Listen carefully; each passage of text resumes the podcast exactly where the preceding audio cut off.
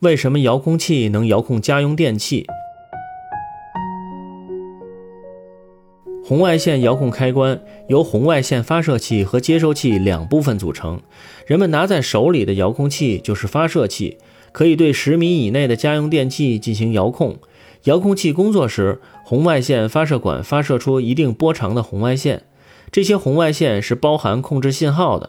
红外线遥控开关的接收器一般安装在家用电器正面面板上，主要由接收管、抗干扰电路、解调器、开关控制器等部分组成。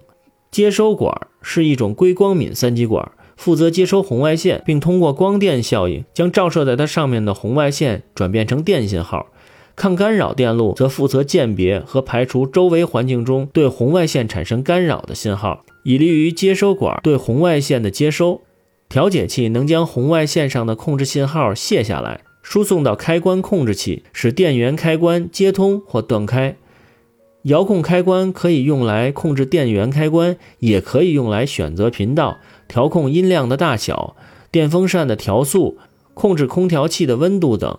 因此，人们即使躺在床上，也可以根据自己的需要对家用电器进行遥控。利用红外治疗某些疾病的原理是温热效应。在红外线照射下，人体组织温度升高，毛细血管扩张，血流加快，物质代谢增强。组织细胞活力以及再生能力得到提高。